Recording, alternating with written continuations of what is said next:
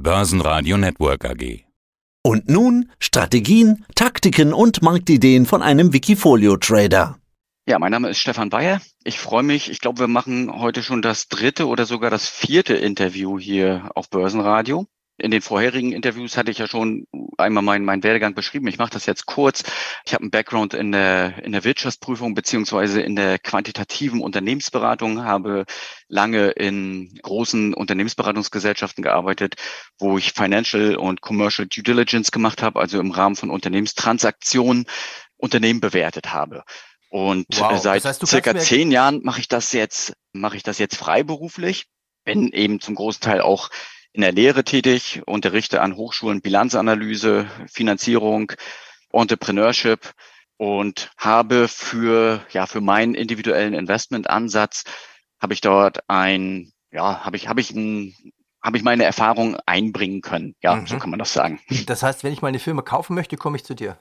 Es kommt darauf an, wie groß die Firma ist. Wenn du im, im ganz großen Bereich bist, gibt es sicher bessere, die nicht eine One-Man-Show sind.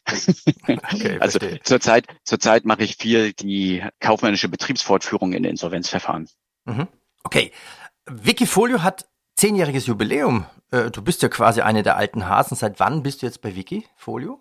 Seit Juni 2013. Das heißt im, im zehnten Jahr. Ja, richtig. Im, im, Im nächsten Juni ist das zehnte Jahr rum. Also ich bin im zehnten Jahr, richtig. Dein Tradername ist Trendfolge. Offiziell heißt du Stefan Bayer. Wer dich in Wikifolio suchen möchte, aber ich verlinke unten sowieso die korrekte Verlinkung rein. Trendfolge Long und Short Small Cap. Also was sofort auffällt, dass du ein Cash von über 90 Prozent hast. Warum? Genauer gesagt 92 und ab jetzt wird ja jeder Prozentpunkt schon fast wichtig.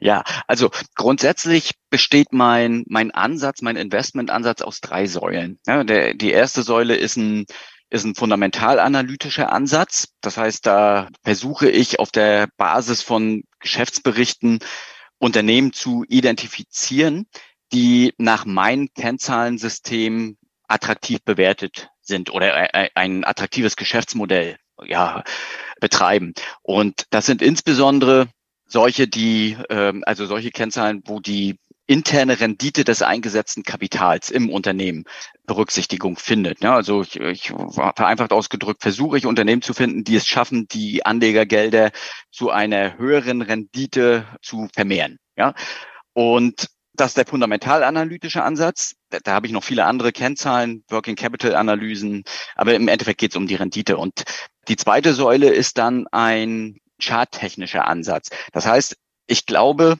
dass es viele Unternehmen gibt, die zwar fundamental exzellent dastehen, die aber trotzdem an der Börse nicht steigen. Und dafür muss es ja Gründe geben. Ja? Und insofern sage ich, es zählt nicht nur die Fundamentalanalyse, sondern es zählt eben auch die Charttechnik, das Momentum. Und da ähm, laufen, laufen das, äh, Modelle der, der relativen Stärke. Das finde ich jetzt total äh, der spannend. Trendfolge rein das finde ich jetzt total spannend, weil eigentlich von der Ausbildung her, was du gerade erklärt hast, was du bist und was du magst und was du tust, ist doch eine Kopfsache. Du schaust auf die wirtschaftlichen Kennzahlen und sagst jetzt, Mensch, aber trotzdem reicht es nicht auf für die Börse. Ja, wenn, ich, ich sag mal so, wenn ich das Anlagevolumen eines Warren Buffett hätte, dann hätte ich bestimmt auch die Zeit, darauf zu warten, dass auch die Börse diese, diese fundamentale Unterbewertung wahrscheinlich entdeckt da die Anlagevolumina, in denen ich arbeite, aber erheblich kleiner sind, bin ich eigentlich darauf angewiesen, dass das kurzfristig passiert. Und insofern kombiniere ich diese beiden Ansätze. Das heißt, ich versuche Unternehmen herauszufinden, die fundamental hervorragend sind, die aber auch steigen. Und das ist eben die, die zweite Säule. Und deswegen, daher kommt der Name Trendfolge. Ja, Trendfolge, das heißt, relative Stärke, Momentum, vereinfacht ausgedrückt, ich kaufe eigentlich nur Aktien, die auf dem 52, also in der Regel kaufe ich äh, Aktien, die auf dem 52 Wochen hoch sind. Zurzeit gibt es wenige, die das schaffen. Und aus dem Grund habe ich derzeit auch die ein oder andere Aktie, die zwar auch in einem, in einem mittelfristigen Aufwärtstrend ist, aber vielleicht nicht auf dem 52 Wochen hoch. Aber das grundsätzliche Kaufsignal in meinem Ansatz ist das 52 Wochen hoch. Okay, simpel aus. Und jetzt, um jetzt auf deine Frage noch zu beantworten, ja, ja. wenn ich mir aber den DAX angucke, dann ist der wenn ich mir den im Einjahreschart angucke, dann ist der nicht am Steigen, sondern dann ist er eher am Fallen. Der ist im Endeffekt unter seiner 200-Tage-Linie und alleine dieses Merkmal, dass der DAX unter seiner 200-Tage-Linie notiert, wäre in meinem Ansatz ein Signal, dass man gar keine Aktien haben dürfte. Also dass man eigentlich eine, eine, ähm, eine Cash-Quote von 100 Prozent hätte, eine Investitionsquote von 0 Prozent, weil ich sage, übergeordnet scheint es nach unten zu gehen. Und trotzdem weiß ich, also der, der DAX, der ist zwar unter der 200-Tage-Linie, aber über der 100 und über der 50-Tage-Linie. Das heißt, auf Jahressicht eher auf dem Weg nach unten, auf Wochensicht vielleicht eher auf dem Weg nach oben. Mhm. Und das ist, das sind eigentlich die Einstiegssignale, dass ich ganz, ganz vorsichtig in ausgewählte Aktien reingehe. Also, also viele hast du ja eh nicht, das können wir mal sagen, derzeit sechs Stück. Es gibt ja, momentan so viele günstige Bewertungen von Firmen äh, wie eigentlich noch nie. Ja. Also wie, wie die letzten 30 Jahre noch nie, kann man sagen. Was hast du denn für Werte drin? Nennen wir doch mal ein paar. K plus S, Encavis, PNE Wind, dann Vo Asia, SMA Solar und Devon Energy. Warum hast du dich für die wenigen entschieden? Also zum einen ist es so, dass alle diese Werte hervorragende Fundamentalkennzahlen liefern. Ja. Zum zweiten sind sie teilweise sogar auf Jahressicht in der Nähe ihres 52 Wochen Hochs. Ja, das sind, das sind zwei Einstiegssignale, die ich habe. Jetzt muss man aber eine Sache dazu sagen. Wenn wir eben über Fundamentalanalyse gesprochen haben, dann ist die ja praktisch retrospektiv. Ja, wir, ich analysiere eine Bilanz zum 31.12.2021 oder vielleicht zum Ende des ersten Quartals 2022 oder zum Ende des zweiten Quartals 2022. So, das heißt immer rückwärts betrachtet. Und ich glaube, dass wir in den vergangenen, in den vergangenen zwölf Monaten, vielleicht auch in den vergangenen zwei Jahren, so ja so äh, starke, also makroökonomisch so starke Entwicklung gehabt haben, dass vielleicht diese Bilanzen gar nicht mehr aussagekräftig für die zukünftige Entwicklung sein können. Und das lässt mich, und das lässt mich sehr vorsichtig werden, dass ich zwar sage, jawohl, ich finde Aktien auf der Basis eines fundamentalen Ansatzes, aber es muss eben auch gewährleistet sein, aber dass die diese Fundamentaldaten auch zukünftig immer noch eine Rolle spielen oder dass die, ich sag mal, dass die nachhaltig für die Zukunft sind. Ja, das heißt, der Gipfel ist erreicht bei manchen Aktien und bei manchen Geschäftsmodellen wahrscheinlich. Aus vielen Gründen. Da könnte man jetzt bei jeder Aktie wahrscheinlich eine andere finden. Wir sind ja da schnell bei dem Thema Growth und Value. Und jetzt ist es eigentlich eine sehr spannende Diskussion. Die Frage, was ist denn jetzt Value und was ist Growth im Sommer 2022? Was ist der Unterschied? Und das können wir nicht mal die Fondsmanager richtig beantworten, so nach dem Motto, ja, investiert jetzt in Growth, investiert in Value und sagt, ja, ähm, eine Growth-Aktie ist plötzlich eine Value-Aktie und, und ähm, aus Angstgründen gehe ich lieber von Value wieder zurück in Growth. Also diese Definition ist total schwierig, glaube ich. Ja, also du sagst es, ich, ich beobachte ein, wenn man so möchte, ein Paradigmenwechsel. Du hast eben gerade gesagt, zehn Jahre Wikifolio. Ich glaube, in diesen ersten sieben, acht Jahren, vielleicht so bis zum Jahr 2020, war das Anlagespektrum, um Erfolg zu haben, wahrscheinlich im Großbereich. Ja, und in, in dieser Zeit hatte ich eben auch sehr, sehr viele äh, Wachstumsaktien im Wikifolio drin gehabt. Und ich beobachte in den letzten zwei Jahren wahrscheinlich ein Paradigmenwechsel weg von Wachstum hin zu Value. Und wenn du mich jetzt fragen würdest, wo ich da den Unterschied sehe, würde ich sagen, dass Value-Aktien solche sind, die etablierte Geschäftsmodelle haben und die vielleicht auf, auf etablierte Kundenbeziehungen, auf, auf etablierte Lieferantenbeziehungen zurückgreifen können und die zu einem gewissen, zu einer gewissen Hinsicht vielleicht keinem starken Wachstum mehr unterliegen, aber stattdessen eben in der Lage sind, nachhaltig im Sinne von immer wiederkehrend, kontinuierlich, verlässlich Gewinne und auch Cash zu generieren. Ja, das, das würde ich als, äh, als Value bezeichnen. Und hast, da, du, hast, hast du ein Beispiel? Welche Aktie wäre das?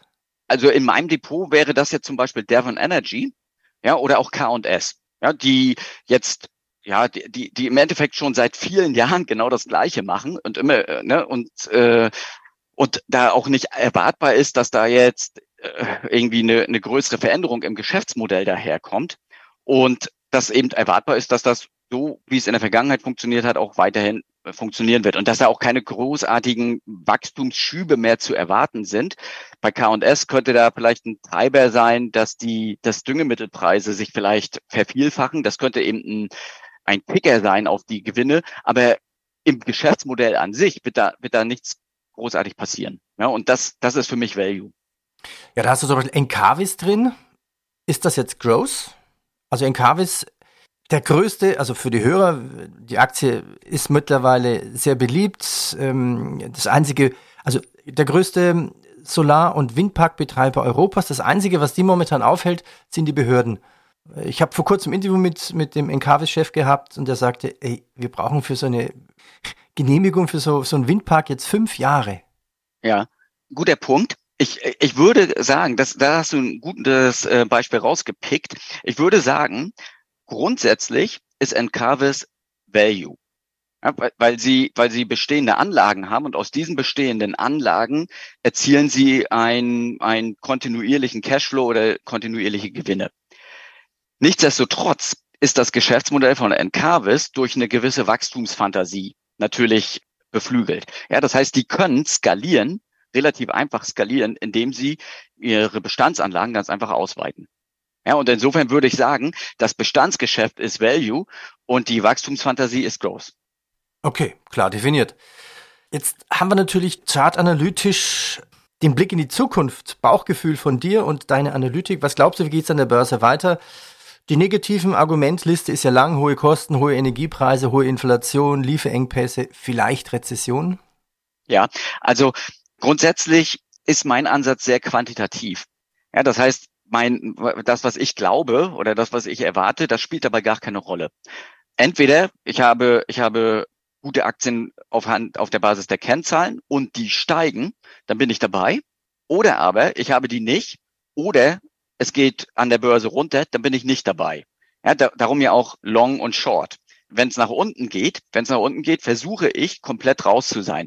Und ich habe es ja vorhin schon mal beschrieben, wenn ich mir den Chart vom DAX angucke, dann ist der zurzeit eher auf Jahressicht eher nach unten ge, ähm, orientiert. Und insofern, wenn du mich jetzt fragst, was ich glaube, dann würde ich sagen, ich glaube eher, dass es, dass es weiter nach unten geht. Ja, aber, aber nur deswegen, weil die Richtung vom DAX nach unten geht. Deswegen glaube ich, diese, diese Trendfolge, die wird weiter beibehalten werden. Und zwar so lange, bis, bis der Trend gebrochen wird. Ja, und das, das okay. wäre meine Antwort da, darauf. Da und das ist auch ein. der Grund, warum ich, das ist auch der Grund, warum ich eben so wenig Investments im Portfolio habe.